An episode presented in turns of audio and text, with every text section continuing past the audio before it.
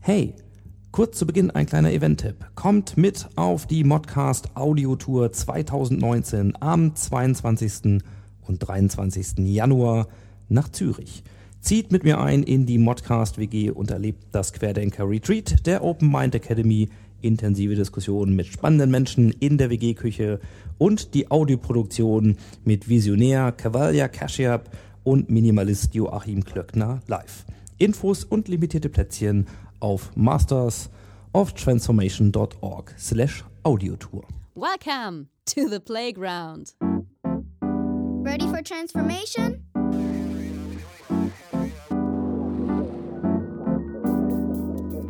Modcast, the Masters of Transformation podcast. Who says that doesn't work? And here is your host, Ingo Stoll. Hallo und herzlich willkommen zu einer neuen Ausgabe des Modcast, des Masters of Transformation Podcast. Es ist die erste Ausgabe im neuen Jahr 2019, zu dem ich euch alle ganz herzlich begrüße. Und insgesamt ist es die Episode Nummer 75 mit Holger Schmenger von der Haufe Akademie. Er ist dort Managing Director und wir reden über Agilisierung und Selbstdisruption hierarchischer Organisationen. Und dazu gibt er einen ausführlichen und sehr offenen Transformationsbericht am Beispiel der Haufe-Gruppe und natürlich den Transfer. Was heißt das für Coaching? Was heißt das für Consulting? Und was heißt das für die Weiterbildung der Zukunft? Dabei wünsche ich euch viel Vergnügen.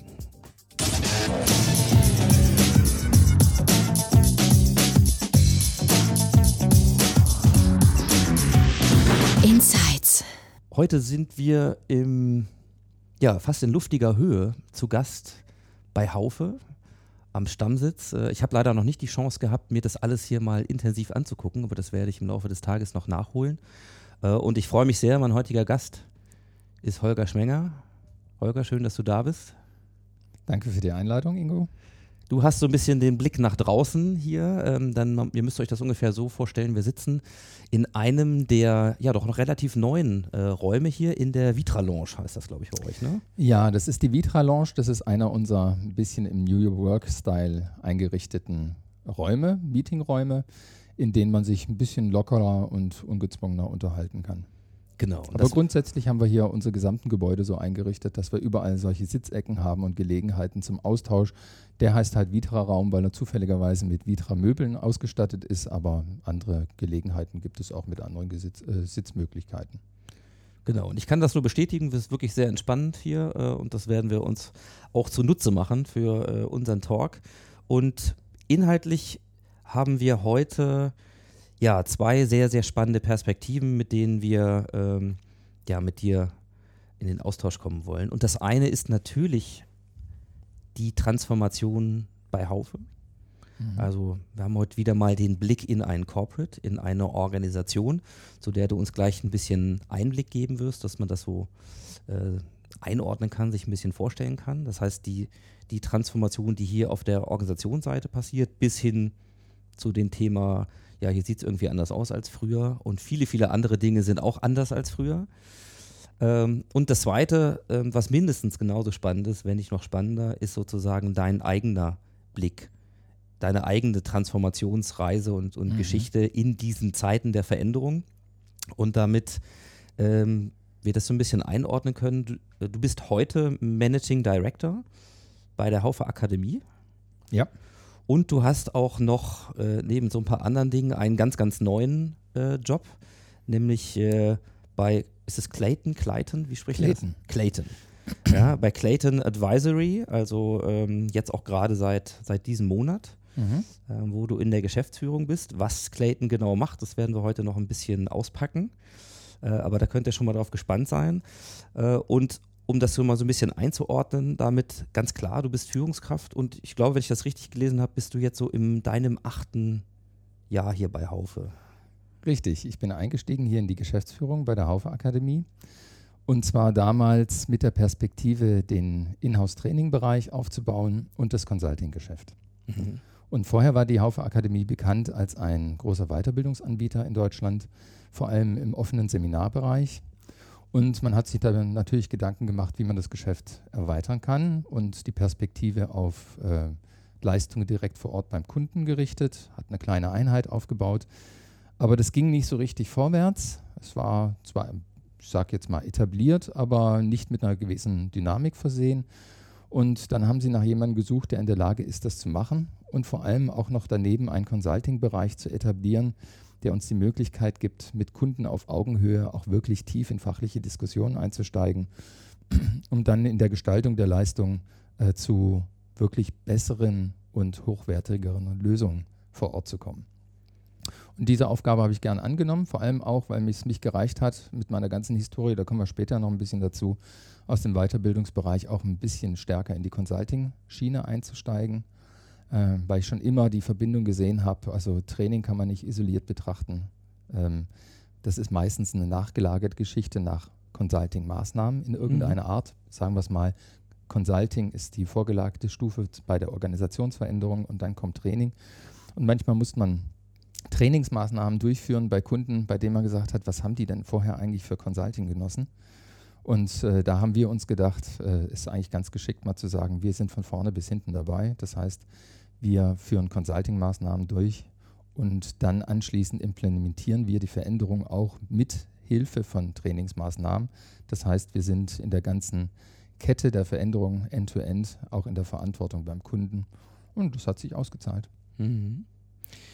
Dann lass uns das doch tatsächlich mal so machen. Wir beleuchten jetzt vielleicht anfangs mal ein bisschen genau diesen Bereich, diesen mhm. fachlichen Bereich, Consulting, Training äh, und wie sich das verändert hat und wo ihr da heute steht.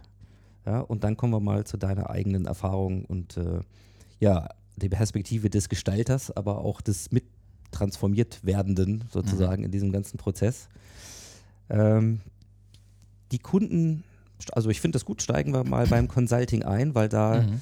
Es kommt ja vermeintlich erstmal die Fragestellung auf oder eben der Bedarf ähm, und man muss Lösungen finden, wie man etwas verändert. Was, was sind die Fragestellungen, mit denen sich eure Kunden an euch wenden für das Consulting? Hm, um, da muss man verschiedene Phasen betrachten. Also als wir eingestiegen sind, sind wir hauptsächlich im Themenbereich der Führungskräfteentwicklung gewesen. Mhm.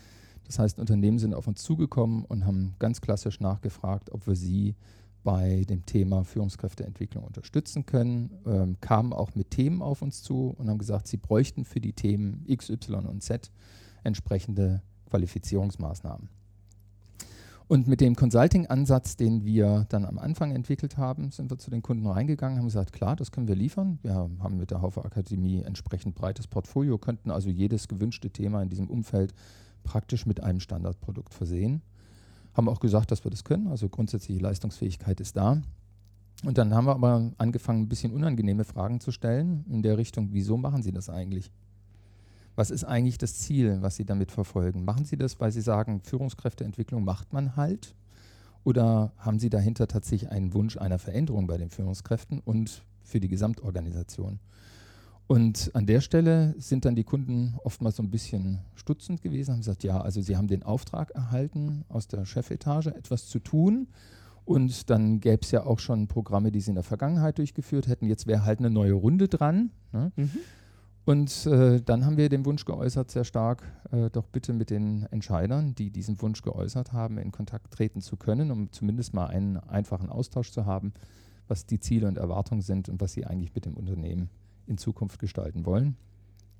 Und über diese Dialoge sind wir dann äh, tatsächlich in ganz andere Themen eingestiegen, ganz klassisch.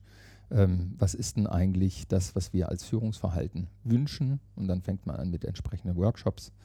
Dann kommt man auch dazu, dass man Werte definiert für das Unternehmen. Äh, dann wird das natürlich dann auch plötzlich ein Thema, in dem man sagt, das ist ja nicht nur ein Thema für die Führungskräfte, sondern was ist denn der Anteil auch bei den Mitarbeitern? Was bedeutet das für uns an Kulturveränderung und in diesem Maße sind wir dort deutlich aus dem klassischen Trainingsbereich hinausgewachsen in das Thema Organisationsveränderung. Und dann hat man eine direkte Verknüpfung.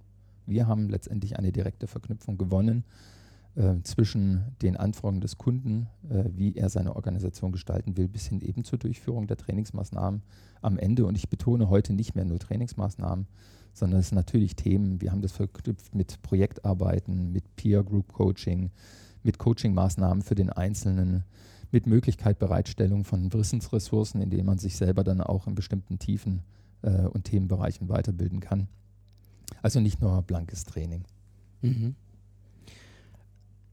Hast du jetzt in den letzten Jahren, also seit 2011, bist du da eingestiegen, hast du eine Veränderung festgestellt in den, entweder den Leuten, die auf euch zukommen heute, also oder sind das immer noch die gleichen Bereiche im HR, in, in der Organisationsentwicklung, die den Erstkontakt wählen? Mhm. Ist es einfacher oder schwieriger geworden, dann mit den Entscheidern zusammenzukommen? Ändern sich Fragen? Also, wenn du da mal auf diese, Mhm. auf diese Zeit zurückkommst, wo ja vermeintlich heute ein anderes Bewusstsein zum Thema Kulturveränderung, diesen Zusammenhängen, das Mhm. Verändern von Lernen herrscht als damals, kannst du das nachvollziehen? Absolut. Also ich habe ja eine Historie, die geht auch äh, vor 2011 zurück im Trainingsbereich, war selber auch mal in der Verantwortung für eine Corporate University. Vielleicht später nochmal ein bisschen was Oh, dazu. gerne, gerne. Mhm. Trainingsanbieter davor. Ähm, das hat sich unheimlich gewandelt. Also früher war das wirklich Führungskräfteentwicklung bedeutet, wir machen einige Seminare und danach haben die Führungskräfte das Handwerkszeug und können dann führen. Ja. Ähm, und das hat sich doch gewaltig geändert, ähm, hat sich aber für uns, glaube ich, auch entscheidend deswegen geändert, weil wir in der Haufe-Gruppe eine ganz andere Wahrnehmung draußen am Markt gewonnen haben. Und das ist nicht nur bezogen auf die Haufe Akademie. Die Haufe Akademie war immer ein qualitativ sehr hochwertiger Weiterbildungsanbieter, als solche angesehen am Markt. Und die Haufe-Gruppe war immer so in der Vergangenheit gesehen als ein äh, Verlag. Manchmal trifft man das heute auch noch bei einzelnen Menschen, aber im Großen und Ganzen entwickelt es sich immer mehr zu einem äh, Softwarehaus, zu einem E-Business-Unternehmen, zu einem, der Portale anbietet und plötzlich kamen so Elemente rein, die sind ja in einer riesen Transformation, die sind digitaler Vorreiter der Transformation und dieses Image, diesen Imagewandel, den wir als Gruppe über alle unsere Leistungen, über diese Zeit ähm, durchgemacht haben, der strahlte in den Markt aus. Und dann fingen Unternehmen an, auf uns zuzukommen, auch im Weiterbildungsbereich, ob wir nicht mit ihnen mal unsere Erfahrung aus der Unternehmenstransformation teilen können. Und bei diesen Diskussionen und diesem Austausch kam dann der Wunsch, mit uns zusammen ihre Info äh, Transformation auch zu gestalten. Und da kommt halt einfach ein Riesenunterschied rein. Also wenn ich ein klassisches Beratungsunternehmen bis, bin oder ein Weiterbildungsanbieter vom Markt, dann ist es üblicherweise so, dass die immer noch in ihren alten Businessmodellen denken und in ihren alten Strukturen, also Unternehmensberatung mit ihrem Partnersystem, Weiterbildungsanbieter mit, ich habe einen Produktmanager für einen Themenbereich und ich habe einen Haufen Trainer und dann bieten wir halt mal ein paar Themen dazu an. Mhm. Aber wir haben Transformation selber erlebt und wir stehen in der Transformation, die wird auch nicht enden. Das ist auch noch ganz entscheidend. Also es gibt ja nicht das Zielbild, wir haben dann irgendwann mal den Status erreicht, sondern es geht immer weiter. Und äh, diese Erfahrungen, die wir da mitgenommen haben, die reichern unsere Leistung erheblich an. Mhm. Also das ist schon mal eine ganz, ganz andere Nummer, zu wissen, was es bedeutet, die Schmerzen auch, die damit verbunden sind, durchzumachen. Es ist ja nicht einfach so, wir transformieren uns alles, alle sind happy, sondern das bedeutet auch, dazwischen passieren Sachen, die durchaus mal auch unangenehm sind, die man aber auch managen und beherrschen kann. Und äh, man muss nicht Fehler wiederholen, sondern man kann ja auch aus der Erfahrung lernen. Und deswegen finden Unternehmen es interessant, mit uns zu sprechen, weil sie auch wissen wollen, wo sind denn eigentlich die zentralen Knackpunkte, an denen man drehen muss oder auf die man achten muss, damit Transformation gelingt. Mhm. Und das ist natürlich für jedes Unternehmen auch durchaus individuell zu betrachten, aber es gibt schon so ein paar Kernelemente, die man immer wieder findet.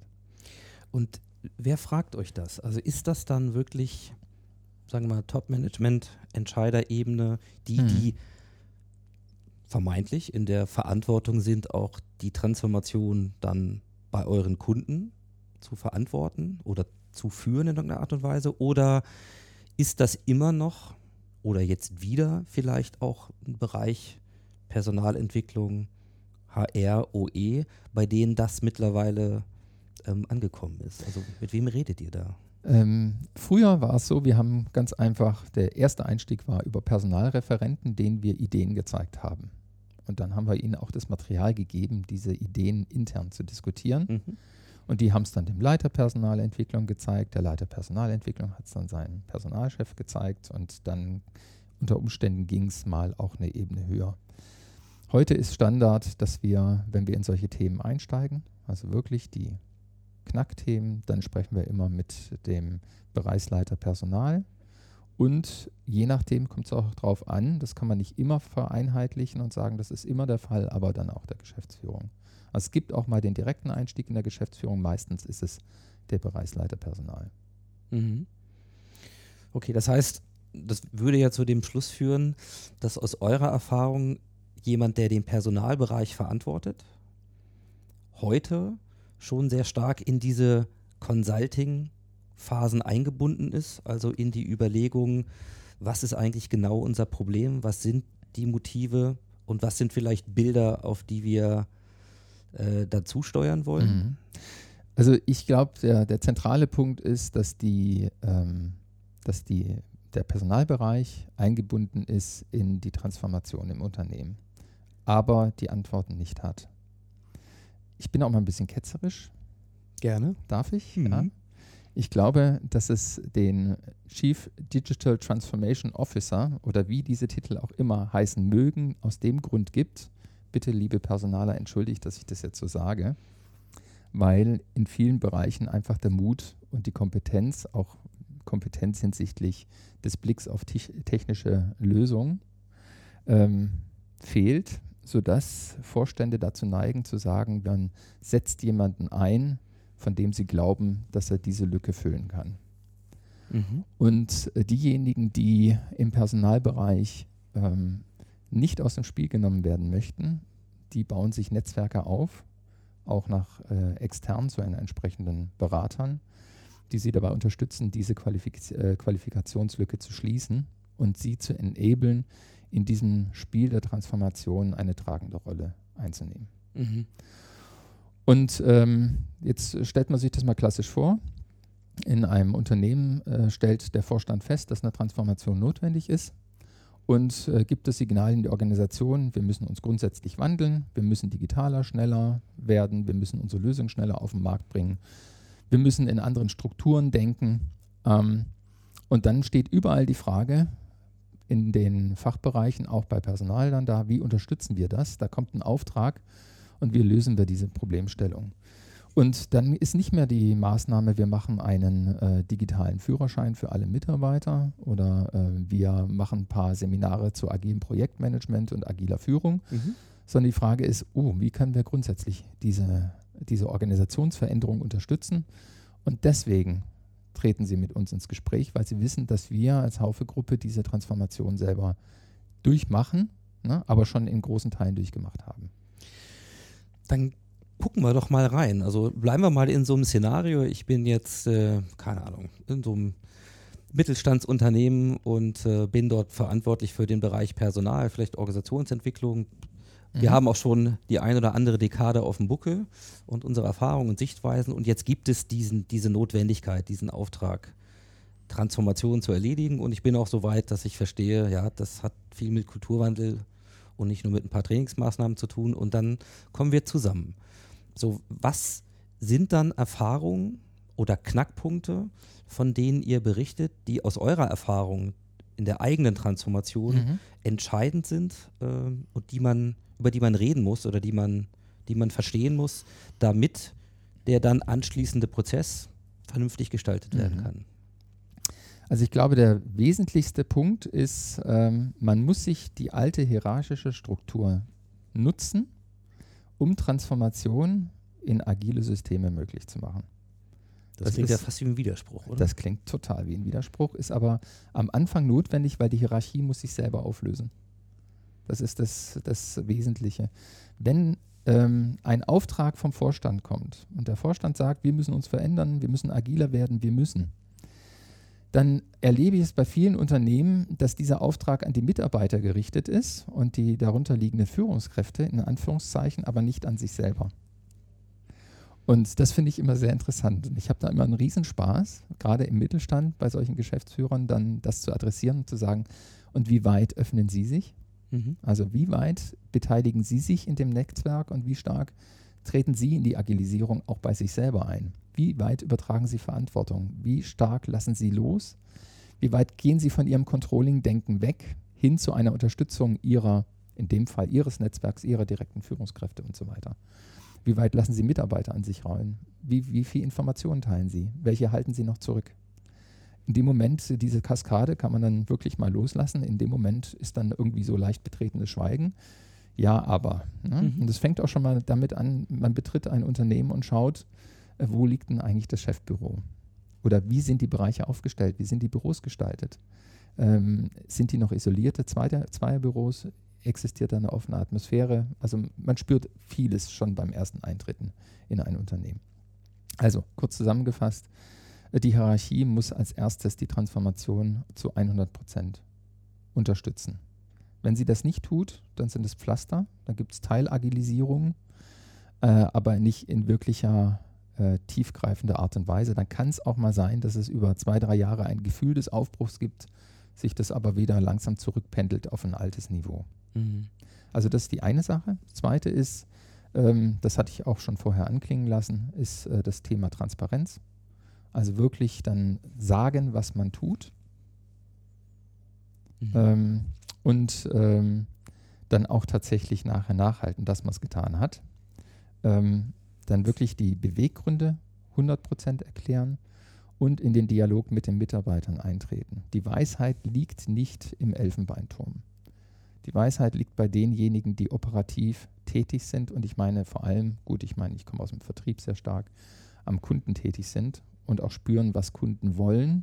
Und die Organisation muss sich danach richten, a, diesen Kundenwunsch zu erfüllen, möglichst optimal und auf der anderen Seite nochmal drei Meilen weiter zu denken, was in Zukunft der Kunde haben will.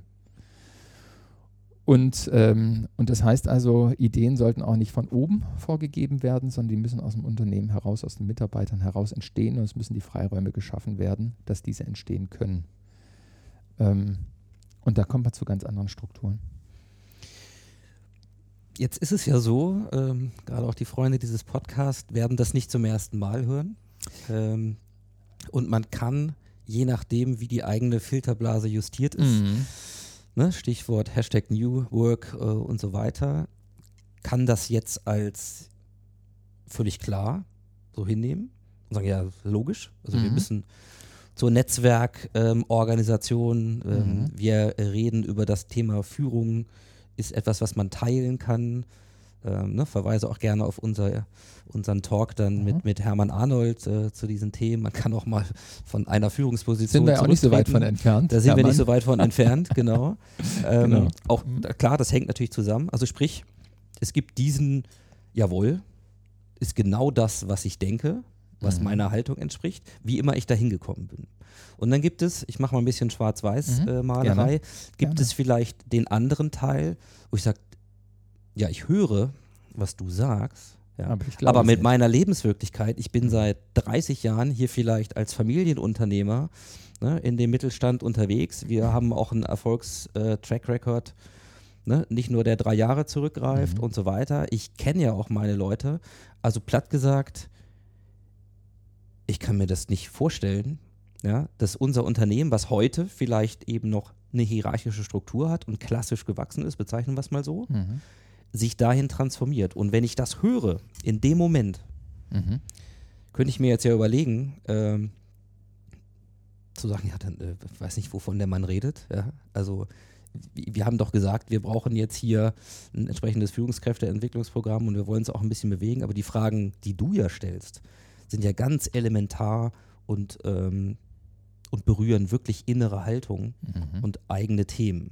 So, wie viele, also wenn das kommt, wenn diese Momente des Schweigens da, dieser Irritation entstehen, was erlebst du dann? Wie gehen diese Dinge dann in der Regel weiter? Tatsächlich in den Diskussionen, die ich äh, durchgeführt habe, gab es nie die totale Abwehrhaltung. Also man könnte ja, ich hatte wirklich auch früher die Ängste, dass das passieren würde, dass äh, wenn man dann mal ein bisschen offensiver reingeht, dass dann einer sagt, ein kompletter Spinner, das bringt ja gar nichts. Ne? Sondern es war immer so die Frage, ähm, und ich halte die auch für valide, wie stark kann ich da mitgehen? Also wenn ich ein Familienunternehmen habe und ich gehe jetzt einfach auch mal von der Größe von 500 aus oder bis 1000, so in der Größenordnung, das ist ja schon sehr erfolgreich. Und äh, ich habe einfach diese, diese Historie des Erfolges. Und dann kommt jemand von der Seite rein und sagt, du musst dich komplett verändern. Dann würde ich wahrscheinlich auch erstmal da sein, da sitzen und sagen, ja, okay, also mein Erfolg gibt mir zum ersten Mal recht. Und wenn ich jetzt aber ein bisschen intelligent bin, dann muss ich mich eigentlich immer selber hinterfragen. Das gehört dazu. Also als du hattest vorher auch mal gesagt in unserem Vorgespräch, so Coaching bist du auch ein bisschen näher dran an dem Thema. Ne?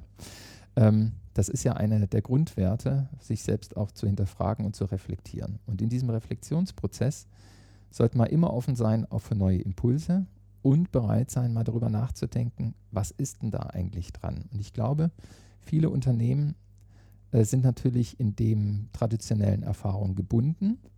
Die sollten sich nicht die Frage stellen, wie, wieso sie in der Vergangenheit erfolgreich waren, sondern wie sie in der Zukunft erfolgreich werden können und gegebenenfalls auch, wieso sie nicht noch erfolgreicher waren, als sie es waren. Mhm. Ja? Könnte es unter Umständen auch Momente gegeben haben, in denen sie festgestellt haben, äh, an der Stelle, wenn wir da ein bisschen schneller gewesen wären, hätten wir mehr Erfolg gehabt. Wenn ich da andere Leute eingebunden hätte, hätte ich noch eine andere Perspektive rausgekriegt. Ein Projekt lief nicht gut.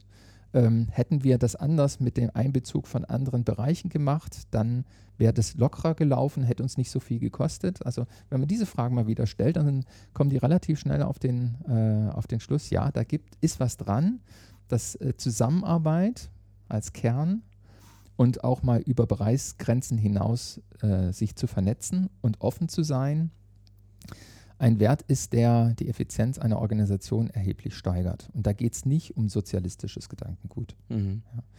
Ich bin auch ganz offen, äh, was das angeht, äh, die Funktion der Führungskraft. Ne? Ähm, Führungskräfte, es gibt ja auch viele Thesen, Führungskräfte schaffen sich ab, Führungskräfte sind nur noch Coaches, sind nur noch Enabler. Äh, das ist äh, eine Stufe zu weit, also aus meiner Perspektive. Mhm. Vielleicht entwickle ich mich da auch nochmal weiter, aber ähm, es gibt Verantwortung. Es gibt eine rechtliche Verantwortung, es gibt Verantwortung für Mitarbeiter und gegenüber Mitarbeitern auch. Auch ähm, in, der, in einer gewissen Risikoabschätzung, was bestimmte Aktivitäten und Veränderungen bewirken für die Gesamtorganisation und was den Erfolg der Organisation betrifft. Das muss ich immer reflektieren, weil in letzter Instanz gibt es auch immer noch jemanden, der ähm, das Ganze tragen muss. In den Bereichen, auch für das Unternehmen. Und ähm, deswegen bin ich der Meinung, dass zumindest die Führungskraft einen starken, visionären Anspruch haben muss, mhm. reinzugehen. Also nicht nur supportive, nicht nur unterstützen, nicht nur helfen, nicht nur Mitarbeitern äh, eine Grundlage bieten, ihre Ideen zu verwirklichen, sondern eine, ich glaube, eine Führungskraft taugt dann schon nicht mehr als Führungskraft, wenn sie nicht wirklich eine Vision hat, von der sie überzeugt ist die sie aber auch gerne anreichern und beeinflussen lässt von anderen Mitarbeitern in Diskussionen, in denen sie auch wirklich vormarschiert und auch mal sagt, Mensch, Leute, ich möchte jetzt mal, dass wir zusammen in die Richtung auch gehen, um die Veränderung zu treiben. Und wenn es dann merkt, die Veränderung läuft, ja, und auch selbst die Bezie Überzeugung hat, dass das der richtige Weg ist, sich komplett zurücknimmt und die Kollegen machen lässt. Ich glaube, Führungskräfte mhm. müssen Impulsgeber sein. Und wenn ich nicht committed bin und auch nicht glaube an die Veränderung, die auch dann initiiert ist, dann äh, bin ich auch als Führungskraft in so einem System nicht passend. Das ist ja eine Steilvorlage ähm, für mich, mal den, den Fokus tatsächlich auf dich als Führungskraft ähm, zu richten. Denn ich glaube, wir haben ein ganz gutes Bild davon gewonnen, wo ihr im Consulting ansetzt, was auch die eigenen Erfahrungswerte belegen, mhm. was so die Überzeugungen sind, in welche Richtung das geht. Und wir können mal mit Fug und Recht, da gucken wir nachher nochmal vielleicht auf das ein oder andere mhm. Detail, mhm. Ähm, auch schauen, was ihr für Services, was ihr für ähm, dann Methoden einbringt, um dann diesen weiteren Prozess, wenn man ihn dann gehen will, mit euch, ja, dann halt zu begleiten, zu gestalten. Ähm, aber es scheint mir ein guter Punkt zu sein, mal ähm, über das Thema Führung und die Rolle der Führungskraft hier zu reden. Und mhm. mit dir haben wir nun ja jemanden, ähm, der das leben muss. Und jetzt stelle ich mir mal vor, ähm, das, was du heute sagst und wie du heute führst. Und du hast ja nicht nur einen Teil der Organisation, wo du das machen musst. Ne? Mhm. Clayton jetzt, also wir reden über ganz neue Dinge, die durch Akquisition dazukommen. Mhm. Wir reden über ähm, gewachsene ähm, etablierte ähm, Institutionen wie eine Haufe Akademie und natürlich bist du Teil hier dem, dem Haufe Gruppe Konst Konstrukt. So. Was würdest du denn sagen, ist der wesentliche Unterschied zwischen deinem Führungsverständnis, deinem Führungsstil heute und dem, sage ich mal, wo du hier angefangen hast? Weil wir haben vorhin ein bisschen gesprochen, wie sich Haufe entwickelt hat. Die, du bist jetzt im achten Jahr. Das heißt, wenn du mal mal zurückgehst und sagst 2011 mit deiner. Darf ich noch ein bisschen weiter zurückgehen? Du darfst auch gerne ein bisschen weiter zurückgehen. Mhm. Also, was ist das Delta zwischen heute und früher? Mhm. Also, ähm, ich, ich gehe ganz weit zurück. Ja? Weil ich glaube, damit man das versteht, was so meine Haltung zum Thema Führung ist, und ich glaube, jeder Mensch ist durch Erfahrung geprägt, äh, ist, das sind da schon so ein paar zentrale Parameter. Ähm, ich hatte ich sage es auch, ähm, ich war in der Schule und hatte, äh, also auf der, ich war auf einer Waldorfschule, was übrigens auch nochmal ein bisschen außergewöhnlich ist, äh, wenn man im Wirtschaftskontext arbeitet. Also ich war auf einer Waldorfschule. Mhm. In der Waldorfschule hat man äh, acht Jahre lang einen Klassenlehrer von der ersten bis zur achten Klasse durchgehend, der die Hauptthemenfelder dann behandelt. Und ich hatte mit meinem Klassenlehrer erhebliche Probleme. Ähm, ich war nicht besonders gut gelitten. Und er hat es dann tatsächlich geschafft, über acht Jahre ähm, mir mehr oder weniger äh, einzureden, dass ich nicht viel kann. Meine Zeugnisse waren hm, in den Fächern, in denen er unterrichtet hat. Und äh, mit der neunten Klasse hat sich das System geändert und man hat Fachlehrer erhalten. Und von der achten auf die neunte Klasse, ich meine, ich bin, ich sage es heute, ich bin 51 Jahre alt, das liegt also sehr weit zurück. Ähm, hat sich mein Notendurchschnitt radikal verändert. Also ich bin von vier bis fünf sozusagen in den Beurteilungen auf eins bis zwei gesprungen innerhalb eines Jahres. Mhm. Und das war für mich ein erster einschneidender Moment, in dem mein Respekt vor einer eingesetzten Führungskraft schon dort sehr stark angeknackst war. Das habe ich erst später deutlich reflektiert. Aber es ging dann so weiter. Also ich habe jeden Fachlehrer sehr kritisch betrachtet seitdem, bin in Diskussionen gegangen, habe nichts mehr einfach so akzeptiert. Gut, dann kommt die Pubertät natürlich noch dazu, war bei mir auch ein bisschen ausgeprägt. Ging dann ins Studium und dann habe ich auch jeden Professor hinterfragt und hatte nie wirklichen Respekt vor Funktionen, sondern ich hatte immer nur Respekt vor Leuten, die wirklich was drauf hatten. Ähm, und so bin ich auch in den Beruf eingestiegen ähm, und hatte von Anfang an äh, ich bin beim Weiterbildungsanbieter auch gestartet, hatte da immer so den Blick drauf, äh, mit wem habe ich es hier eigentlich zu tun, mit wem möchte ich mich vernetzen, mit wem möchte ich interagieren. Ähm, wenn ich in Anführungszeichen in alten hierarch hierarchischen Strukturen, in denen ich auch gearbeitet habe, dann Anweisungen erhalten habe, habe ich mich tatsächlich in Auseinandersetzung auch damit begeben, auch mit den entsprechenden Hierarchien und bin damit eigentlich immer ganz gut gefahren.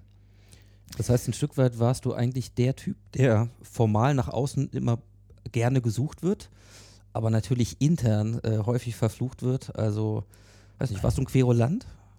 Äh, nein, nein, ich bin, äh, nein, das würde ich auf keinen Fall sagen, aber ich war äh, auf jeden Fall ein kritischer Geist mhm. und hatte genug Selbstbewusstsein zu sagen, ich stehe zu dem, was ich meine, richtig ist und äh, auch in Hierarchien dann zu widersprechen, weil für mich einfach aus der kindlichen Prägung heraus Hierarchien nicht verbunden waren mit Kompetenz. Mhm. Mhm. Gut, ähm, ich bin dann zum Softwareunternehmen gewechselt während meiner, ähm, also während meines beruflichen Werdegangs, habe dort äh, die Gelegenheit gehabt, eine Corporate University aufzubauen, international. Äh, das war nochmal eine besondere Erfahrung. Dieses Unternehmen war extrem hierarchisch geprägt und sehr stark durch Controlling-Strukturen auch geprägt. Die Leute waren super, die Produkte waren super. Ähm, es war auch von der Stimmung her in Ordnung. Also gab es nichts zu meckern an der Stelle, aber man hat schon die Hierarchie sehr stark geprägt, äh, gespürt. Und dort habe ich mich an der Stelle nicht so richtig 100% zu Hause gefühlt. Was dann auch bei mir dazu mhm. gefühlt hat, geführt hat, toller Job, tolle Leute, Internationalität, aber die Freiheitsgrade, die fehlten mir an der Stelle. Ne? Also man hat schon dieses Korsett gespürt, man wusste, dass man bestimmte Dinge nicht machen kann, dass man viele Dinge abstimmen musste. Und das hat dann nach äh, fünf Jahren dazu geführt, dass ich eine Entscheidung getroffen habe, für mich tolle Entwicklung gemacht, spannende Erfahrungen gesammelt, aber in so einem Konstrukt möchtest du nicht weiter. Wann war das? Es war 2010. Mhm. Und jetzt kommen wir zu dem Thema, dann bin ich eingestiegen bei Haufe, weil ich gesehen habe, dass dieses Unternehmen sich in einem, in einem Veränderungsprozess befand. Ähm, ich hatte es schon von außen ein bisschen betrachtet gehabt und, äh, und dann gab es eben die Möglichkeit einzusteigen und ich habe auch mit dem Management-Team, das mich an Bord geholt hat, habe ich äh, gleich ein gutes Gefühl gehabt von Offenheit, von einer anderen Art von, von Umgang, äh, von einer Diskussionsbereitschaft, von Freiräumen und, ähm, und konnte das dann hier leben. Und jetzt äh, stellst du die Frage, wie war es 2011 und wie ist es dann heute, wie hat sich verändert? Mhm. Also ähm, was tatsächlich sich verändert hat, äh, wir waren dort noch in dem Beginn des großen Transformationsprozesses bei Haufe, äh, noch hierarchisch aufgestellt insgesamt. Auch die Struktur, die ich am Anfang gebaut habe, war auch noch eine hierarchische Struktur und habe dann aber äh, über die Zeit immer mehr nach Personen gesucht, auch äh, in, dem, in der Struktur, die an mich berichtet hat, denen ich es zugetraut habe, eigenständig das Geschäft zu entwickeln und mit denen ich in eine Diskussion mehr einsteigen konnte, als in eine, du musst jetzt das und das machen, damit das und das funktioniert. Also in klassische Weisungs- und Kontrollstrukturen. Und äh, ich kann heute sagen, dass ähm, ich die Geschäftsteile, die ich verantworte, selber nicht mehr entwickle, aktiv, sondern dass das aus den Mannschaften heraus selber geschieht. Und äh, die Themen, die wir da noch haben, sind wirklich Runden, in denen wir diskutieren. Habt ihr daran gedacht? Äh, seid ihr euch bewusst der Auswirkungen, ähm, die eure Aktionen jetzt durch Einführung eines neuen Produktes, durch Veränderung der Organisation bewirken? Dann bringe ich meine Erfahrung ein. Und ganz ehrlich, es gibt auch Situationen, da lasse ich es laufen, wenn ich weiß, dass das, was jetzt passiert, vielleicht nicht optimal läuft, aber ich weiß, dass das, was danach an Korrektur durch die Mannschaft selber stattfindet, einen Rieseneffekt hat. Kannst du, ich bleibe jetzt einfach mal bei der, bei der Haufe-Phase, nenne ich das jetzt mal, ne? so in den letzten Jahren. Kannst du dich an Dinge erinnern, die vielleicht in ähnlicher Weise so Kulminationserfahrungspunkte waren, wie du das damals ähm, als Teenager, ja, so beim Übergang von 8. zur 9. Klasse Mhm. erlebt hast? Also so Dinge, an denen du wirklich festmachen kannst, boah, hier ist, hier passiert gerade etwas oder jetzt agiere ich tatsächlich anders als vorher?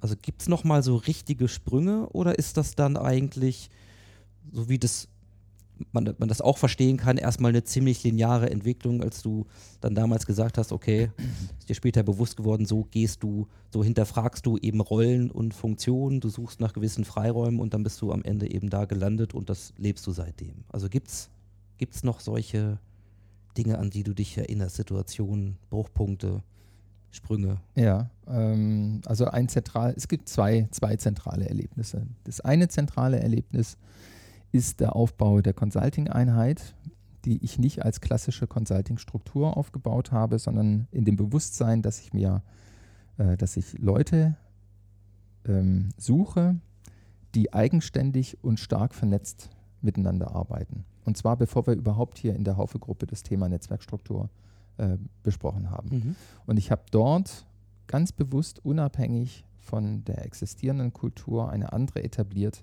in der sehr offene Kommunikation herrscht, sehr direkte Kommunikation, in der das direkt, die direkte Zusammenarbeit eine absolute Notwendigkeit ist, in der es überhaupt keine, kein Silo-Denken geben darf, damit die Leistung auf die, auf die Straße kommt. Und dort hat sich eine eigene Dynamik entwickelt.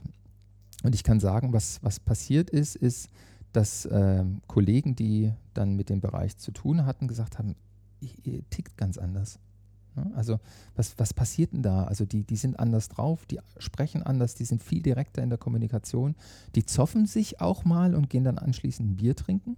Ja, also ähm, es gibt keine heile Welt, es gibt keine Politik, es gibt nur direkte Ansprache, es gibt enge Zusammenarbeit. Und das hat dann einen Ausstrahleffekt auf äh, andere Einheiten auch gehabt, die dann hinterfragt haben, wie führen wir eigentlich, wie managen wir eigentlich und gibt es dort auch, äh, auch ähm, ja, Beispiele, die wir auf uns übertragen können, was unsere Organisation, Organisationsteile verbessert und auch die Kultur mit verändert in die Richtung. Das war das eine. Das zweite war, ich habe eine, eine Einheit, die sehr ähm, prozessorientiert auch arbeitet. Das ist mein Bereich Inhouse Training. Und das ist mittlerweile ein sehr großer Bereich geworden, die eine unfassbare Menge an Kundenanfragen, also einzelne Trainingsanfragen auch bearbeiten. Ähm, und äh, aufgrund der großen Menge tendierten wir am Anfang dazu, das auch wirklich sehr stark Prozess zu optimieren. Und bei dieser Prozessoptimierung fiel auf, die Leistung stieg so jährlich um 10 Prozent, was natürlich auch schon mal eine nette Steigerungsrate im Weiterbildungsbereich ist. Und, ähm, und das wurde auch immer als Erfolg gefeiert. Doch bei genauer Betrachtungsweise habe ich festgestellt, dass die Mitarbeiterzufriedenheit anfing zu, äh, zu leiden. Also man hat wirklich gespürt, dass ähm, die Prozess, Prozesseffizienz und der reine Erfolg in Zahlen nicht bedeutet, dass äh, der Erfolg auch bei den Mitarbeitern im Gefühl ankommt. Da kann man noch so viele Präsentationen und, und äh, Lobesreden halten und das auch mal feiern. Wenn das tägliche Erleben nachher ist, äh, ein super schnell drehendes, drehendes Hamsterrad, dann geht das natürlich nicht. Und dann haben wir im Management-Team, äh, im Inhouse-Trainingsbereich, äh, die Situation genau beleuchtet und haben gesagt, okay, wir organisieren uns um.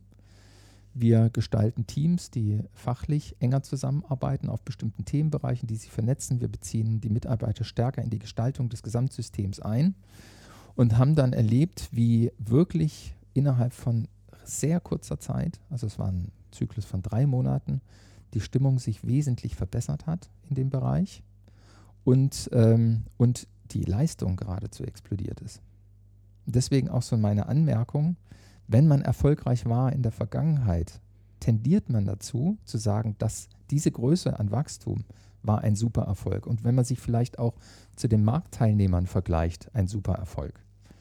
Aber wenn man Systeme trotzdem anfasst, gibt es Möglichkeiten, diesen Erfolg deutlich zu potenzieren und gleichzeitig Mitarbeiterzufriedenheit zu erhöhen.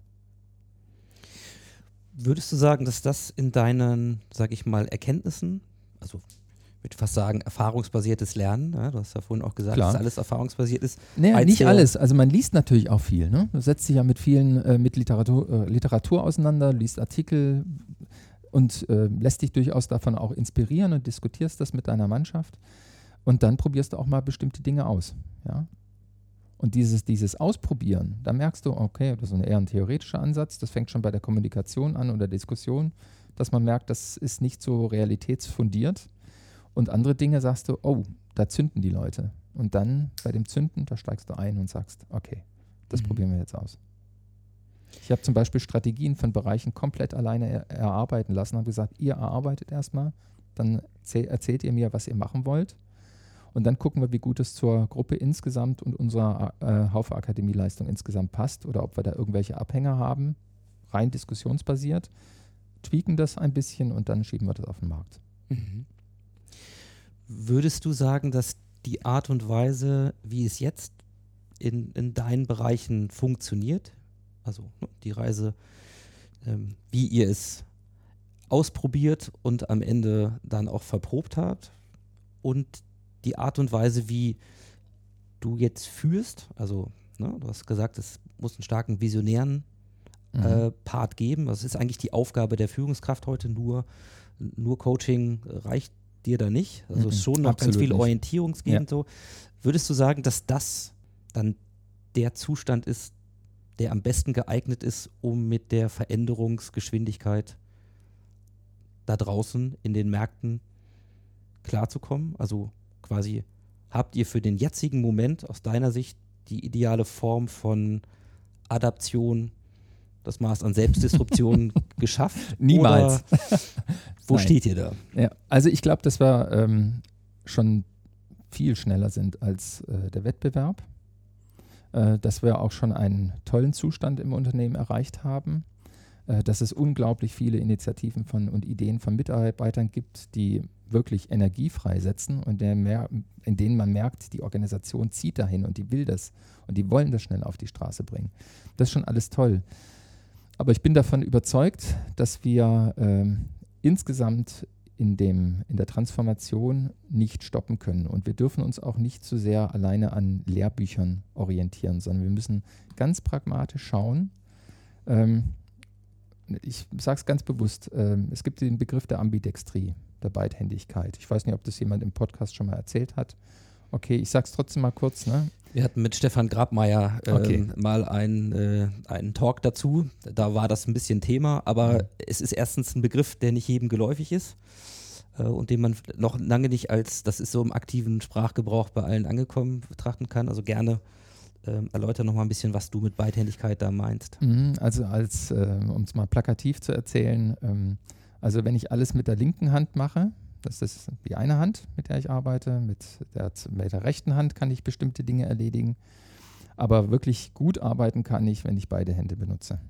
Also Ambidextrie heißt ja Beidhändigkeit und das auf Organisationen übertragen bedeutet, ähm, durchaus auch in konträren Geschäfts- oder Organisationsstrukturen und Geschäftsmodellen zu arbeiten, äh, die im ersten Blick äh, sehr unterschiedlich sind, aber die Kombination von beiden zu einer extremen Stärke führt. Ne? Also nur links, linke Hand nutzen oder nur rechte oder beide Hände ist einfach ähm, bildlich äh, der Ausdruck dafür. Was bedeutet es konkret?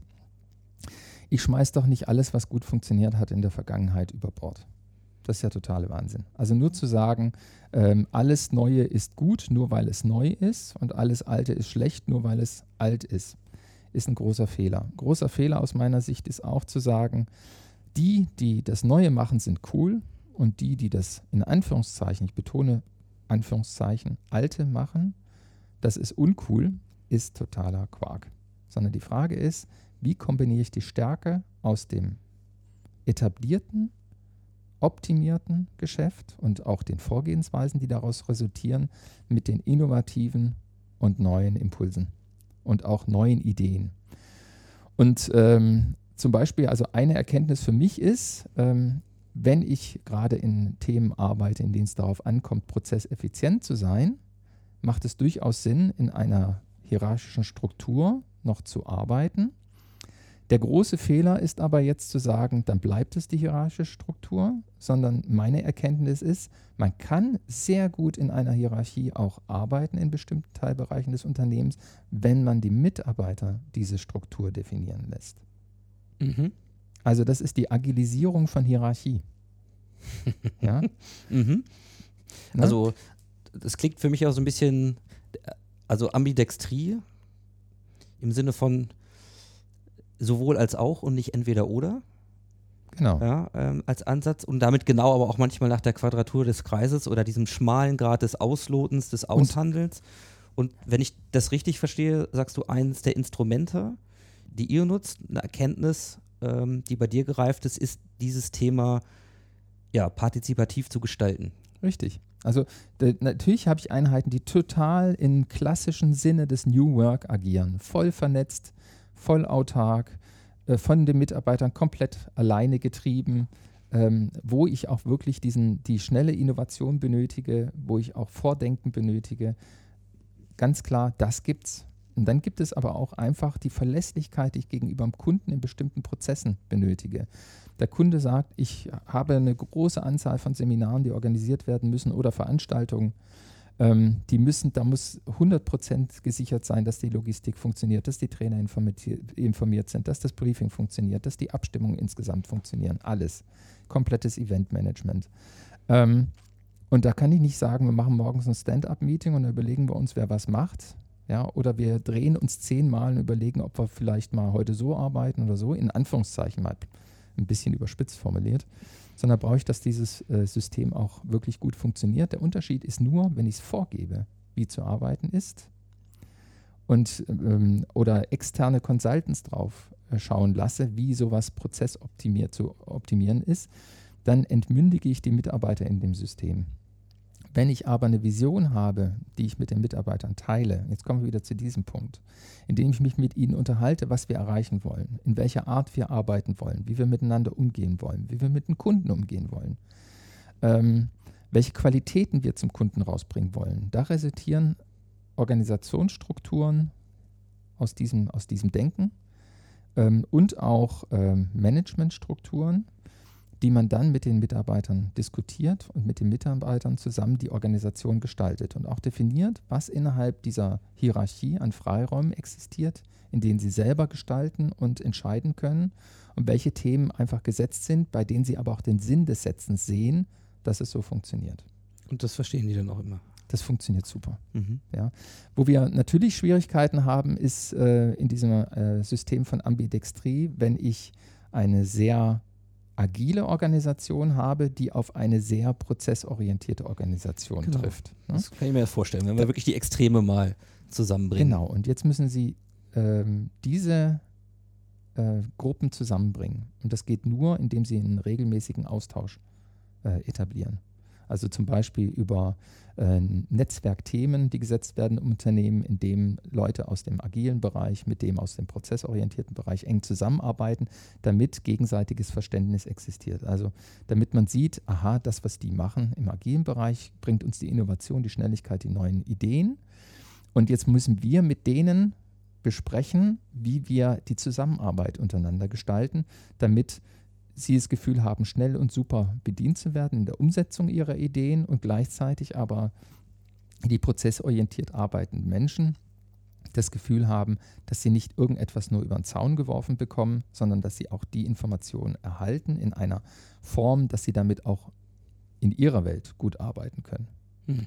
Und diese Vermittlung, das ist die zentrale große Herausforderung. Und das ist auch das, was äh, am meisten Konflikte verursacht in Organisationen, in denen die meiste Energie eingesetzt werden muss. Hierarchien zu agilisieren, die Mitarbeiter sind wahnsinnig schnell dabei. Ja? Und es hängt ja auch davon ab, es gibt Mitarbeiter in diesen äh, äh, Systemen, die sagen, da möchte ich gar nicht selber viel beitragen, aber es gibt viele, die wollen viel beitragen. Und dann steigt insgesamt so der Team Spirit. Trotzdem, der zentrale Punkt ist die Vermittlung dieser beiden Systeme. Und wenn ich mir jetzt vorstelle, versuche das mal so ein bisschen zusammenzuführen, dass jede Führungskraft natürlich auch ein, ein eigenes Verständnis davon hat, was es bedeutet zu führen. Du hast deins erläutert. Wenn ich mir also vorstelle, ich bin in deinem Bereich irgendwo ähm, als Führungskraft mit dir zusammen tätig. Also ich will ganz bewusst mal auf das auf die Ebene mittleres Management und jetzt Mhm. vielleicht nicht auf die Ebene Mitarbeiter, sondern in diesem Scharnier, ja, ähm, in den vermeintlich schwierigsten Part immer schon, ja, Mhm. so dazwischen. Ähm, und du sagst, dass, dass dieses Thema Vermittlung ein ganz entscheidender Part ist. Und ich gucke ja, ich bin aber irgendwo auch auf meiner eigenen Reise, wie du das ja auch für dich auch gu- gut dargelegt hast, verändern sich ähm, auch die Erkenntnisse, die Erfahrungen, das ist ein Mhm. stetig weiterentwickelnder Prozess. Dann würde ich gerne mal auf das Thema Coaching zu sprechen kommen. Also was, welche Rolle spielt äh, Coaching einfach als ein, ein prozesshafter, methodischer Ansatz, eine Hilfestellung Mhm. bei der, Mhm. ja, entweder bei der Wiedergewinnung von Klarheit für mich, wenn ich in eine Phase komme, wo ich sage, ich habe immer gedacht das, aber Mhm. jetzt bin ich mir gar nicht mehr sicher. Oder auch vielleicht der proaktiven Infragestellung meiner, meiner Aufgabe, bin ich eigentlich die richtige Führungskraft an der richtigen Stelle? Ich bleibe mal im Arbeitskontext und nicht unbedingt beim Thema der Lebensfragen, Ja. wo wir wissen, dass es eng verbunden ist. Ähm, wie siehst du das und was macht ihr in Richtung Coaching, ähm, um eure Mitarbeiter und insbesondere auch eure Führungskräfte da zu unterstützen? Mhm. Also allgemein erstmal der Begriff des Coachings. Ähm, es wird ja viel darüber gesprochen und was ich erlebe ist, äh, wenn die Diskussion kommt auf die Rolle der Führungskraft als Coach, dann ähm, wird darüber in Unternehmen oftmals diskutiert und es wird auch von den Führungskräften bejaht und sagt, ja, ich sehe mich auch als Coach, ohne direkt zu wissen, was das eigentlich ist. Also das finde ich schon mal immer ganz spannend. Und ähm, als Coach wird oftmals von Führungskräften verstanden, dass sie ähm, mit dem Mitarbeiter sprechen und äh, ihn dann im Gespräch unterstützen. Und jetzt kommt es, dann Erfahrungen teilen, Ideen teilen, Ratschläge geben. Und das geht sehr stark in Richtung Mentoring, aber nicht in Richtung Coaching. Ähm, wenn ich es ernst nehme und sage, eine Führungskraft sollte als Coach agieren, dann bedeutet das, dass Führungskräfte auch eine zumindest ähm, rudimentäre Ausbildung in Richtung Coaching-Tools erhalten müssen und auch, was die Rolle eines Coaches eigentlich ist, nämlich die richtigen Fragen zu stellen. Ein richtiger Coach, der gibt ja nicht irgendeinen Input, sondern der stellt Fragen, hinterfragt und stellt Fragen, bis der Coachee auf seinen eigenen Weg kommt. Und Also- zwar seinen Weg kommt. ich glaube, das ist tatsächlich etwas, was man gar nicht oft genug nochmal ähm, auch deutlich machen muss, weil dieses Verständnis, Coach heißt nicht, ich habe einen Erfahrungsvorsprung Genau. und den, ja, den gebe ich dir direkter oder indirekter in so einem gemeinsamen Gespräch und dann ist meine Erwartungshaltung an, wie du damit umgehst, im Grunde adressiert.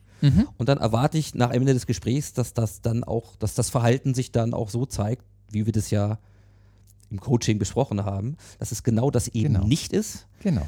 Und das hat ja ganz viel damit zu tun, das auch aushalten zu können. Ne? Also, Richtig.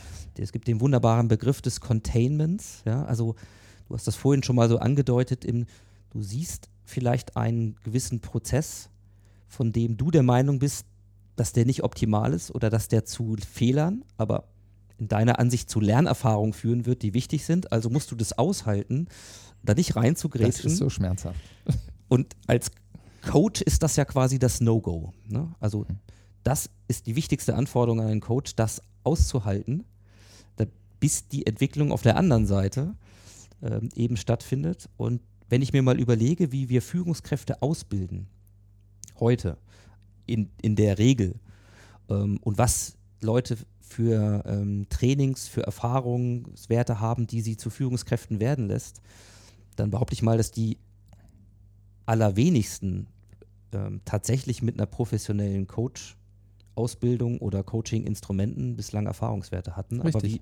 wie, wie ist das deiner Erfahrung nach? Das ist, das ist so. Also im, im Grunde heißt, ist Coaching ein ganz kurzer Abschnitt in den meisten Führungskräfteentwicklungsprogrammen. Wird kurz angerissen, aber das Verständnis der Führungskräfte zu dem Thema äh, ändert sich nicht. Also die sehen das immer noch in Richtung Ratschläge und Diskussion zu einzelnen Themenbereichen. Ähm, und insofern ist das, äh, wenn ich das ernst meine, ist das eine Anforderung an die äh, Weiterbildung von Führungskräften, die bisher in Unternehmen so nicht stattfindet. Ja, also ich kann mich nicht an einen Kunden erinnern, der sagte, innerhalb der Führungskräfteausbildung gibt es ein Modul, in dem wir uns nur zentral mit dem Thema Coaching Tools für Mitarbeiter ähm, äh, unterhalten. Das ist die eine Sache. Das zweite ist, ähm, du hattest gefragt, wie machen wir das hier in Mhm. der Haufe-Gruppe? Wir sind sehr offen für Coaching. Ähm, wir haben viele, viele äh, Führungskräfte, die bei uns eine Coaching-Ausbildung machen. Das ist natürlich super beim Haufe Akademie. Wir haben eine Coaching-Ausbildung, die auch zertifiziert ist. Und äh, da kannst du davon ausgehen, dass ungefähr 30 Prozent dieser Coaching-Ausbildung belegt ist durch eigene Teamleiter, Bereichsleiter, die die bei uns besuchen. Das heißt also, wir qualifizieren unsere Führungskräfte systematisch auch mit diesen Fähigkeiten. Das ist das eine. Das zweite, ähm, es ist aber nicht so, dass die äh, Führungskräfte dann nur die Coaches der Mitarbeiter sind oder andere Führungskräfte, sondern wir haben natürlich auch einen entsprechenden Coachpool, auf den wir zugreifen. Und es ist ein gern genutztes Instrument. Also wenn wir merken, dass äh, Mitarbeiter Probleme haben, ich betone Mitarbeiter auch, weil Coaching äh, hört ja oftmals schon an dem, auf der Ebene auf. Führungskräfte und Mitarbeiter kriegen es ganz selten. Bei uns geht es auch bis auf die Mitarbeiterebene runter. Und äh, da ein Coach brauchen zur Reflexion, dann wird er zur Verfügung gestellt. Da gibt es keine großen Diskussionen. Und jetzt komme ich mal, wir hatten das auch ganz am Anfang. vorgeschlagen. Ähm, ähm, ich komme jetzt mal zu, zu deiner neuen Rolle, die du jetzt seit diesem Mhm. Monat auch übernommen hast, nämlich bei Clayton Advisory.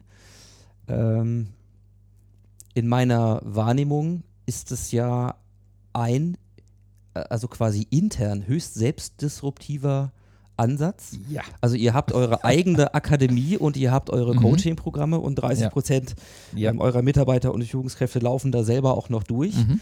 Und jetzt gehst du hin, also du oder eben der, Mhm. als Akademie und ähm, ihr akquiriert sozusagen mit Clayton eine, eine digitale Lösung, die, ich sage das mal ganz kurz in, in meinen Worten, eigentlich das Coaching ähm, zu einer universal verfügbaren Ressource machen möchte. Und äh, Ja, also erzähl uns mal kurz, was macht Clayton und welche Rolle spielt das und welche Erfahrungen oder welche, sag ich mal, welche Vision Mhm. steckt für dich dahinter? Mhm. Also zu der Anmerkung, die du schon äh, erzähle ich, ja. Ähm, du hattest gesagt, ähm, das ist disruptiv. Absolut, weil äh, das ist auch eine DNA der Haufe-Gruppe. Also da sind wir wirklich im Stream dessen, was wir in der Haufe-Gruppe machen. Wir greifen uns selber an. Mhm. Ähm, und zwar mit Geschäftsmodellen, von denen wir überzeugt sind, dass sie besser sind als die, die wir aktuell etabliert haben. Mhm. Und dazu gehört auch Coaching. Ähm, tatsächlich sind wir in der Geschäftsführung von äh, der Haufe Akademie auf das Thema schon 2011 aufmerksam gewesen durch eine interne Mitarbeiterinitiative aus dem Produktmanagement, Mhm. die gesagt hat, ähm, Coaching ist eine schlecht skalierbare Lösung auf der administrativen Seite für uns. Es ist also eine 1 zu 1 Beziehung zum Teilnehmer.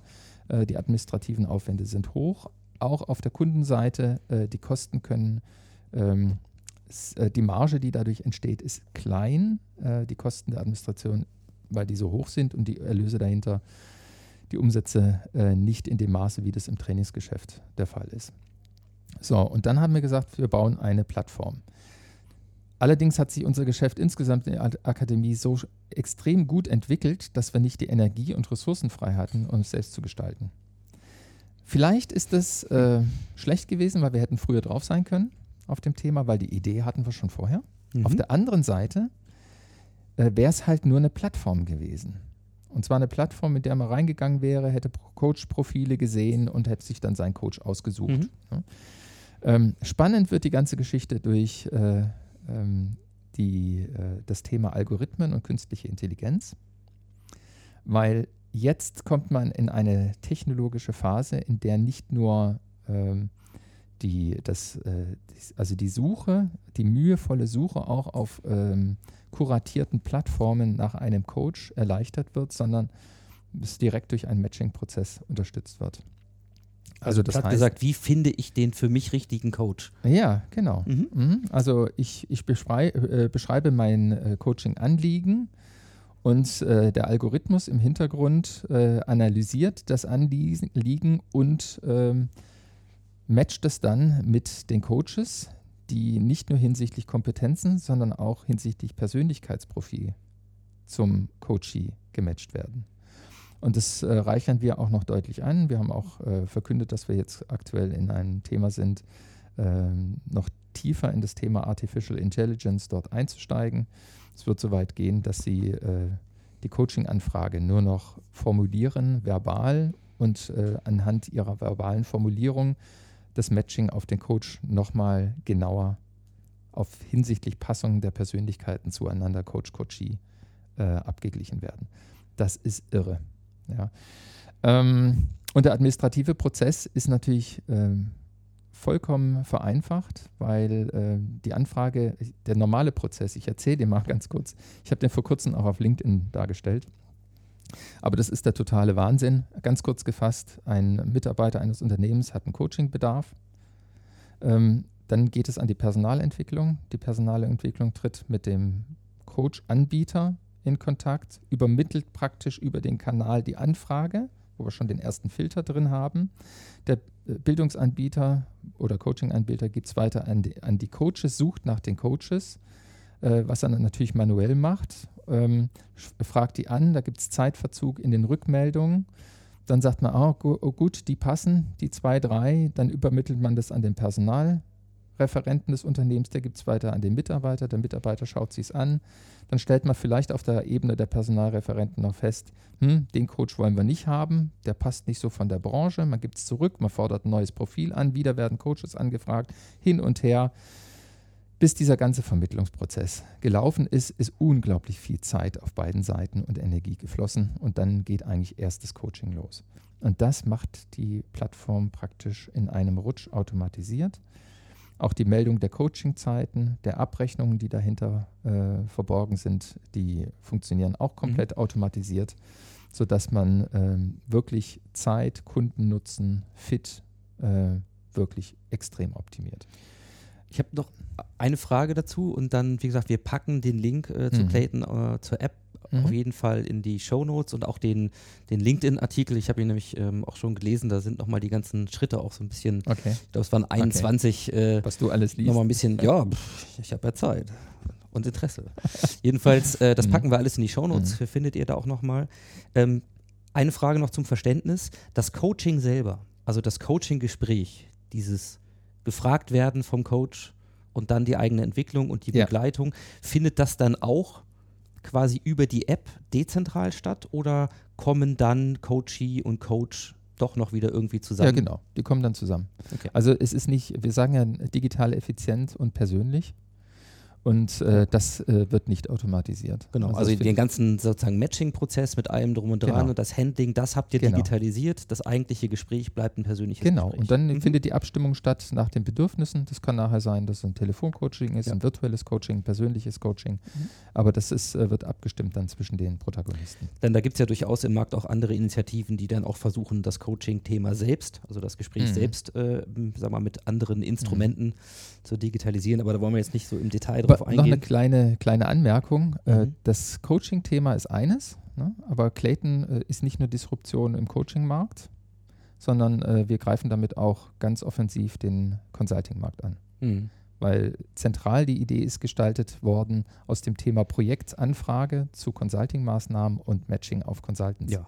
ja. Und äh, da, ich meine, wer mich länger kennt, weiß, das ist ein, äh, ein lang schon gehegtes Thema und beachtetes Thema. Wir haben da Märkte, die eben sehr stark dadurch gekennzeichnet sind, dass wir eben viele freie einzelne Individuen haben beim Coaching, Genau. ähnlich wie bei den Consultants. Und die Frage ist, wie das Zusammenfinden von und das Matching von Bedarf und Angebot sowohl für Consulting und dann seid ihr beim nächsten disruptiven Ansatz eures eigenen Modells, den Mhm. du aufgebaut hast. Genau. Ähm, also sehr spannend, äh, ist, ist einfach ein Prinzip, Mhm. ähm, was hier, glaube ich, deutlich wird. Und ja, ich finde es extrem spannend, äh, die Insights, die du heute mal geteilt hast, zu sehen, auf welcher Reise seid ihr da. Ähm, da die Zeit immer, äh, wenn man sich gut amüsiert, habe ich mir mal sagen lassen, äh, rast, komme ich mal ein bisschen auf die Zielgerade. Ja. Ich würde gerne ähm, noch wissen von dir, gerade weil du jetzt äh, Clayton und auch äh, ein, ein paar Innovationsthemen AI nochmal kurz illustriert hat, was ist denn deine Vision? Ja, äh, und wie verändert sich aus deiner Richtung das Thema Persönlichkeitsentwicklung, Lernen in der Organisation? Mhm.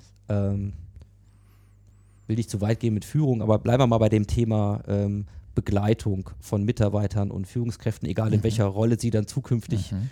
miteinander agieren. Also was ist das Bild, was du hast von der zukünftigen Art, wie wir zusammenarbeiten und was es braucht, ja, Mhm. um das zu bedienen?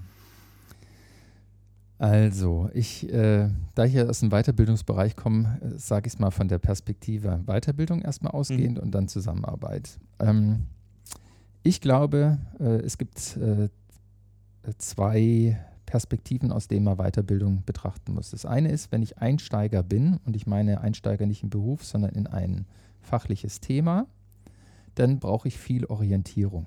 Das heißt, dort muss ich eine Möglichkeit haben, auf äh, Qualifizierungsbausteine zuzugreifen, jedwegen Formats, ähm, die mich unterstützen und die mir auch Orientierung geben in diesem Aufbau der Kompetenz. Wenn ich da aber mit der Zeit in äh, das äh, Wissen habe und auch praktische Erfahrungen gewonnen habe, dann kommen andere Themen immer mehr zum Tragen, die für mich relevant sind. Nämlich, wie kann ich mich austauschen, wo finde ich weitere Wissensressourcen, ähm, wie komme ich zu einem auch Coach oder einem Fachexperten, der mich unterstützt, wie kann ich mich mit anderen Menschen vernetzen. Ähm, ich komme mehr so in einen Pull-Modus. Ich sage immer am Anfang äh, bin ich in einem Push-Modus, da werden, wird mir Wissen kuratiert zur Verfügung gestellt, durch eine Personalentwicklung beispielsweise. Und danach äh, stelle ich selber fest, was mir noch fehlt und dann muss ich darauf zugreifen können. Und äh, der erste Teil ist relativ gut organisiert in, in Deutschland. Jetzt kommen wir zum 70-20-10-Modell. Mhm. Wer das noch nicht gehört hat, kann auch mal da ein bisschen googeln. Aber da sind wir in 10 super organisiert. Aber im Thema ähm, des, ähm, des Wissenerwerbs am Arbeitsplatz 70 oder Austausch mit anderen, der dann auch organisiert und unterstützt wird durch Personalentwicklung, da sind wir noch nicht so gut.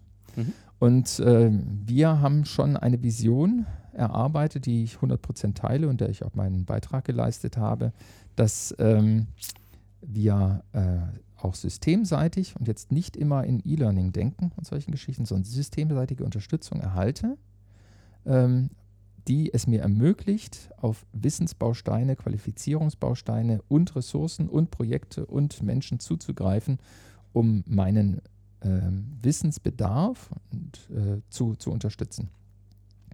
Und wir denken da an Systeme, die äh, wirklich profilen, was ich mache, äh, was ist mein Job, was sind meine Interessen, was sind die Herausforderungen, in denen ich stehe.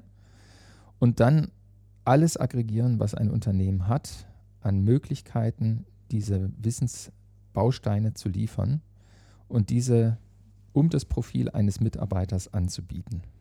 Gib mal also ein Beispiel für etwas, was es heute noch nicht gibt und dafür geben sollte in Zukunft. Ganz einfach. Also ähm, wenn ich sage, ich bin äh, Projektmanager, ich nehme mal ein ganz banales Beispiel. Ich bin Pro Projektmanager und muss mich jetzt mit dem Thema oder will mich mit dem Thema agiles Projektmanagement auseinandersetzen. Dann fange ich an zu suchen und da gucke ich als erstes mal bei, auf dem Weiterbildungskatalog des Unternehmens intern, äh, ob da was angeboten wird als äh, interne Veranstaltung und dann suche ich wild durchs Intranet nach irgendwelchen Quellen und Ressourcen.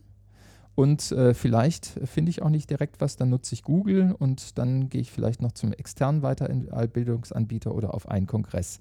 Und die Gefahr, dass im Hintergrund eigentlich alles schon im Unternehmen existiert, aber es nicht gefunden wird, ist groß. Und ähm, das Beispiel wäre, es gibt einen Zugang im Unternehmen.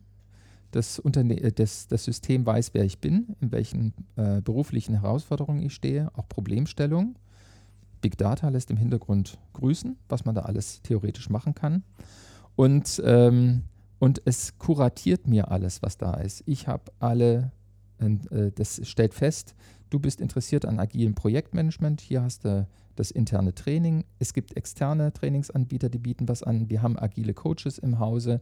Da sind die Adressen. Hier kannst du direkt Kontakt mit denen aufnehmen. Da sind Dokumente, die wir dazu haben. Und das macht es einfach von sich aus. Mhm äh, weil es die Schnittstellen in die ganzen Systeme hat und erfahren hat, was ich benötige und bietet das einfach an. Mhm. Und ich suche nicht mehr danach, sondern ich gehe da rein und ich sehe, das ist das, was ich brauche. Und wenn sich meine Anforderungen verändern, kriegt das System das mit und bietet auch darum schon für mich die nächsten Schritte an. Das ist unsere Vision.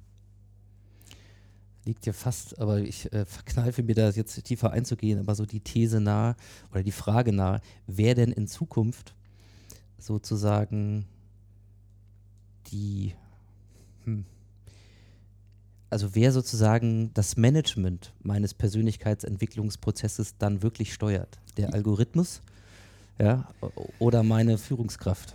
So, und das ist, äh, das ist spannend. Also wir, wir denken da auch an Feedback-Prozesse jeglicher Natur, also nicht immer in die klassischen Dimensionen denken. Ähm, und die das anreichern und sagen, ich bin im Meeting, bin immer unpünktlich. Ne? Und dann gibt es automatisch etwas zu Zeit- und Selbstmanagement, was dann angeboten wird. Ja, wieso auch nicht? Ja. Ne? Mhm. Ähm, aber wichtig ist das, das, Steuern von Interessen. Also ich definiere als Mitarbeiter mhm. auch meine Interessen auf dem System. Ich habe darauf Zugriff. Ich kann es managen und beeinflussen. Ja. Ähm, und dann sage ich, so Themen, die mich interessieren, die gebe ich dem an. Und dann sortiert er für mich schon alles.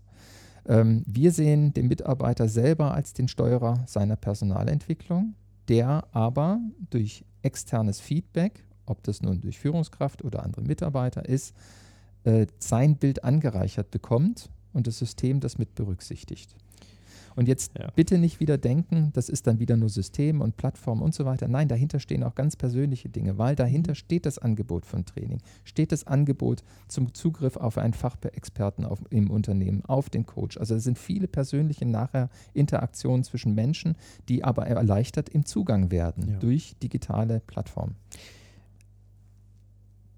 Ich mache da jetzt vielleicht einen Punkt, auch wenn es mhm. mir schwerfällt, weil wir wirklich über sehr, sehr spannende äh, Themen reden. Aber ich finde, das ist ein äh, ist eine klare Vision und das ist auch, das ist auch gelebte Ambidextrie und, und Potenzialentwicklung, also sowohl als auch.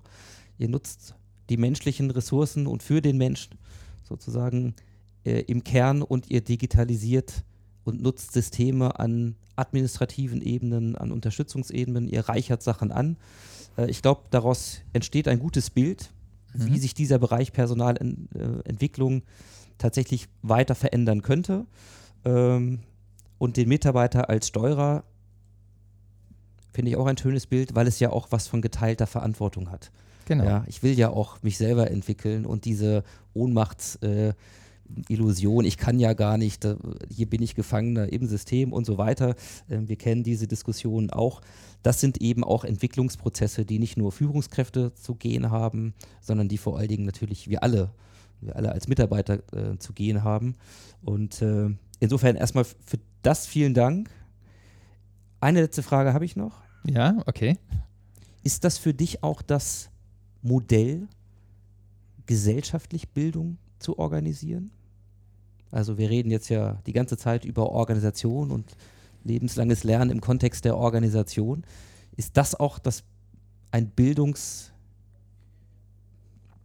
ein, ein, ein Bild, ein Zukunftsbild, wo diese Dinge auch lernen und Persönlichkeitsentwicklung, du hast von deiner Waldorfschule gesprochen, also sind das auch Dinge, die du dir vorstellen kannst im größeren Kontext? Absolut. Ich glaube, das ist das Zentrale. Also die Veränderungen, die wir spüren, die auf uns zukommen, durch die digitale Disruption, durch künstliche Intelligenz, dadurch, dass sich Jobs grundlegend verändern, dass Produktionsprozesse sich grundsätzlich verändern, erfordert es von jedem Einzelnen, sich auch weiterzuentwickeln.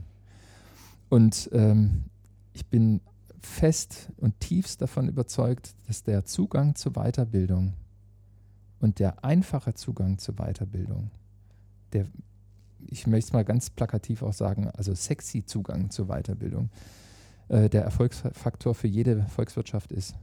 Ähm, die richtigen Leute an der richtigen Stelle, die richtigen Menschen, die das Richtige tun, kann nur dann geschehen, wenn sie auch die Möglichkeit haben, sich in diesen Bereichen äh, selber weiterzuentwickeln. Also dies, ich fand es gut, was du vorher gesagt hast. Ne? Also sich selbst entwickeln heißt nicht entwickelt werden von anderen fremd, sondern die Möglichkeit zu haben, das einfach zu gestalten.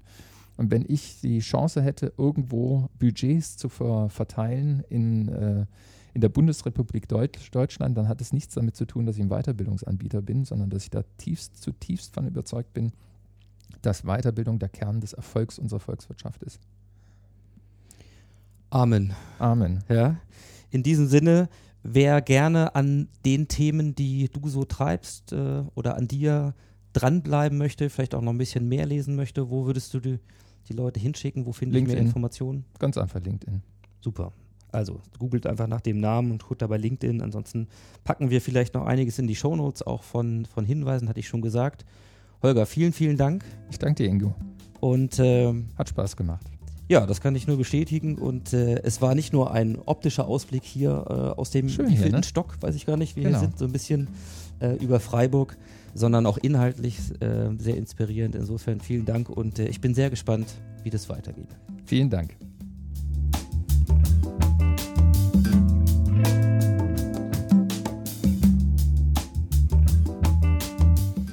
Das war sie, die Episode 75 des Modcast. Ein ziemlicher Überflug über das Thema Bildung und Weiterbildung in der Zukunft. Aber ich bin der Meinung, wenn wir uns mit diesem Thema nicht intensiv beschäftigen, ja, mit welchem dann bitteschön sonst. Insofern danke ich euch erstmal ganz herzlich für eure Zeit, fürs Zuhören und äh, wir sehen uns in 14 Tagen wieder. Ein kleiner Hinweis noch zum Schluss. Denkt an die Modcast Audio Tour nach Zürich am 22. und 23. Januar.